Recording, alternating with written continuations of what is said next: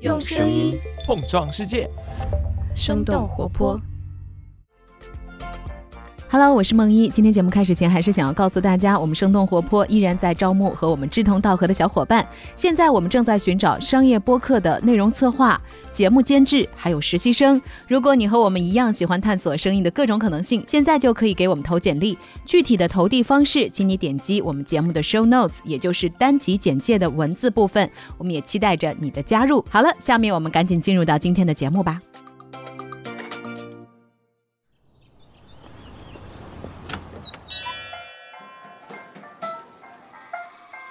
您的生动早咖啡好了，请慢用。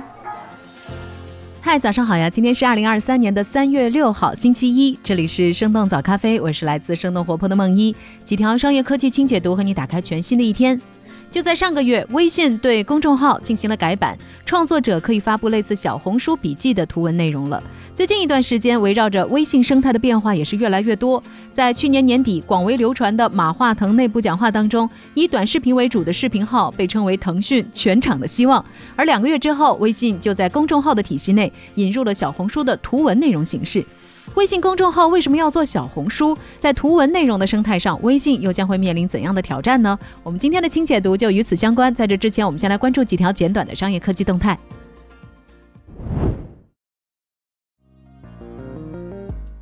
B 站发布二零二二财年报告，游戏业务后劲不足，UP 主分成高达九十一亿。自二零一八年上市以来，B 站的营收增速一直维持在百分之六十以上的水平。不过，三月二号，B 站公布了他们二零二二财年第四季度和全年的财务报告。去年 B 站总营收二百一十九亿元，增速只有百分之十三，这也是 B 站近些年来营收增速的新低。不过，第四季度的净亏损是十五亿元，同比缩窄了接近百分之三十，降本增效，初见成果。根据第一财经的报道，B 站的营收主要是由增值服务、游戏、广告和电商等等业务构成。游戏业务作为 B 站的大本营，曾经一度占据着 B 站总营收的八成以上，但是四季度排名已经接近垫底。一方面是因为 B 站代理和联运的新游戏都没有出现爆款，另一方面则是由于 B 站已经上线的游戏产品大多都已经处于生命周期的中后期。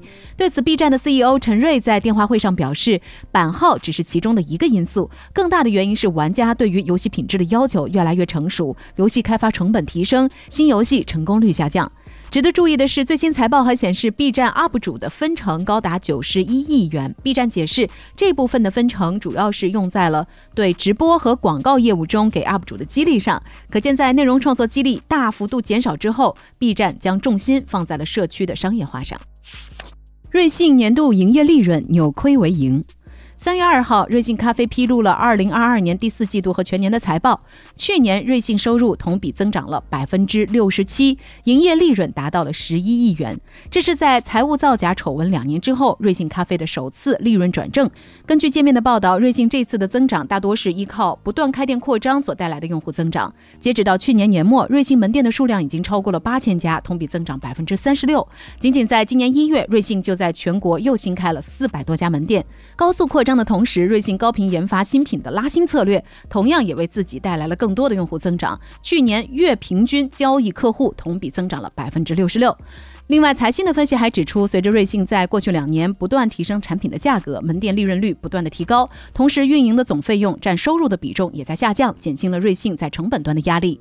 值得一提的是，随着财务造假事件逐步解决，瑞幸的成本项当中与虚假交易和重组相关的损失和费用大幅减少，对公司业绩的影响继续减弱。中通快递否认灰熊做空报告。曾经做空跟谁学和未来汽车的灰熊研究在三月二号发布报告。报告指出，中通快递提交给美国证券交易委员会财报和中国工商局的数据不一致。另外，灰熊还认为中通高到可以媲美苹果的利润率，不符合快递行业的常识，股价至少有百分之五十的下跌空间。中通快递在第二天中午也做出了回应，表示报告并没有依据，灰熊缺乏对公司业务模式和财务报告结构的基本了解。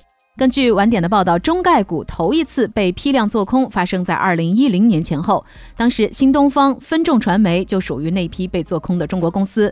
根据国盛证券的统计，二零一零年到二零二零年，有超过四十家中概股被海外做空机构狙击，财务造假和信息披露问题是最主要的指控来源。我们早咖啡也在二月份上线了一期和做空有关的节目，以今年初印度首富做空为例，解读了做空机构是如何赚钱的。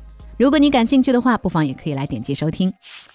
亚马逊继续削减成本，停建第二总部，同时关闭八家无人便利店。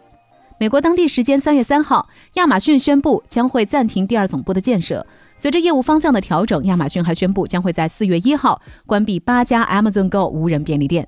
根据《华尔街日报》的报道，总部位于西雅图的亚马逊几年前就在全美范围内选址第二总部，并且最终敲定了位于华盛顿郊区的水晶城。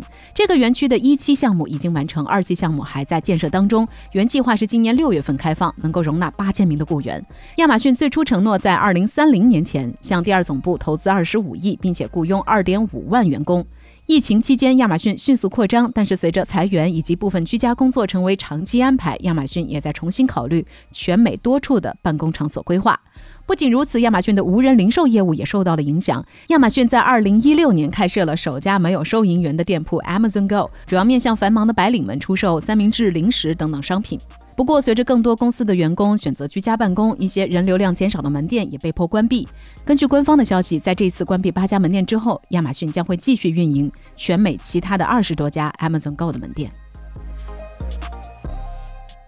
以上就是值得你关注的几条商业科技动态，别走开，我们马上和你一起来聊聊微信为什么要做一个小红书呢？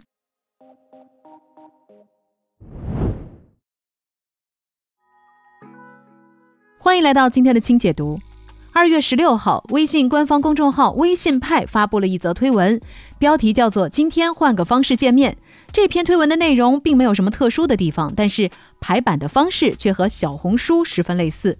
图片会出现在最上方，用户可以在手机上横向的滑动来浏览所有的图片；标题和内容则出现在图片的下方，用户可以对新版的图片消息点赞、收藏或者是分享。其实，微信类似的动作已经酝酿过一段时间了。早在二零二二年的八月，微信公众号就对图片消息板块进行了升级。当时就有媒体认为，他们的内容界面与小红书笔记有几分神似。而在最近的一次升级当中，微信一改公众号多年以来的限制，字数上限也从一百四十个字扩充到了一千个字。可以说，微信公众号的读者能够在微信里面用小红书了。那么，微信为什么在公众号中推出类似小红书的功能呢？原因之一，小红书近几年的强势增长。根据品玩的报道。二零一三年创办到现在的小红书，大致上可以分为三个发展阶段。第一个阶段是以海外购物、海外旅游内容为主；第二个阶段是美妆社区时期，教年轻女性如何变得更美、买得更对；第三阶段的内容则更加泛化，逐步带上了生活指南的属性，帮助用户生活得更好。从二零一八年开始，小红书的用户快速增长，一年的时间里，用户数就增加了两亿多，相当于过去多年的用户总和的三倍。根据天风证券的一份研报，小红书的人人均单日使用时长从二零一八年的二十六分钟增加到了二零二一年的五十五分钟，相当于抖音的四分之三。在二零二一年的十一月，小红书完成融资之后，估值超过了两百亿美金，在当时是 B 站市值的两倍，微博的四倍。小红书的崛起也让许多互联网大厂都意识到了用户内容分享的商业价值，开始推出一系列对标小红书的产品。根据 CBN Data 的报道，从2018年到现在，字节、网易、阿里巴巴、京东等等互联网大厂们至少有十五次尝试打造另一个小红书。其中，字节在海外推出的种草 App Lemonade 全球下载量已经接近两千万次，用户主要集中在泰国、日本和印尼等等国家。而微信作为国民应用，月活跃用户数已经连续多年超过十亿了。在没有出海战略的情况下，微信的用户数量已经接近了国内人口的天花板。近几年也一直面对着增长乏力的困境。微信主要依靠增值服务和广告来盈利。然而，在腾讯去年已经发布的三份季度财报中，腾讯的社交及其他广告收入出现了连续下降的情况。所以，一直避免过度商业化的微信也不得不承担起腾讯的业绩，加入到围攻小红书的互联网大厂行列中。原因之二：短视频时代后图文结合的内容模式。社交网络的内容形态在过去十几年不断发生变化，从单纯的文字、图片到现如今无处不在的短视频。